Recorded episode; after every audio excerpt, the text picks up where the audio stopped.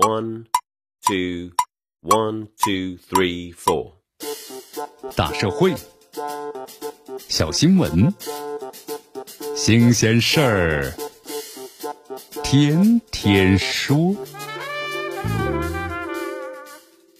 朋友们，你们好，这里是天天说事儿，我是江南。这近日啊，一则呢武汉东湖学院的食堂员工用脚啊洗菜的视频在网上的热传了。你看媒体报道，湖北武汉的东湖学院发布了通报称，已经辞退了用脚洗菜呀、捡地上香肠的食堂的工作人员，约谈了相关的负责人，也终止了食堂呢品味轩窗口的服务活动。那么对相关的管理人员也做出了停职的处理。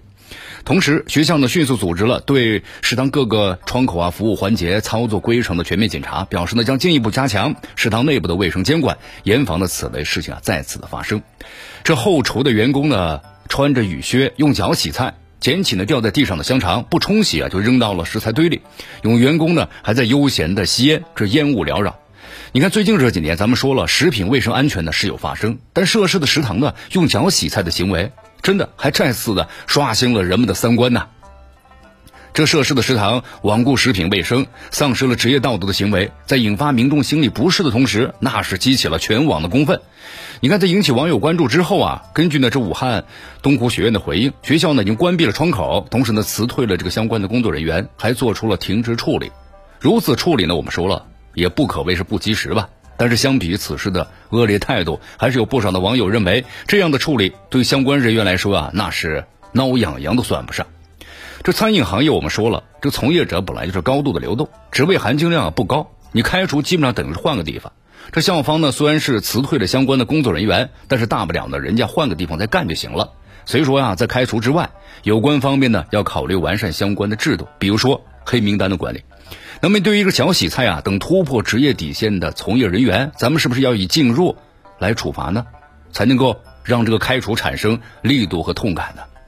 而除了事后的惩治啊，这后厨沦陷频发，也提醒有关的方面应该把这个监管的闲置，加强了对食堂内部咱们要卫生监管，严防此类事件的再发，不要让这个后厨啊管理成为死角。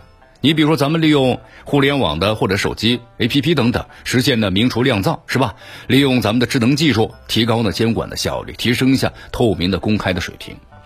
如今咱们学校啊，食堂实现了明厨亮灶，那已经成为大势所趋了。你看，在十月二号的时候，北京市的。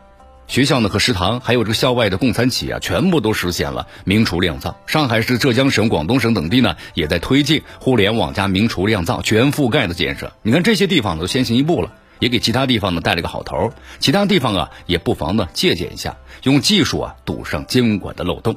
咱们说到底呢，这食堂后厨的失守，有从业人员的道德失守，有管理人的技术失守，还有呢监管层面的失位。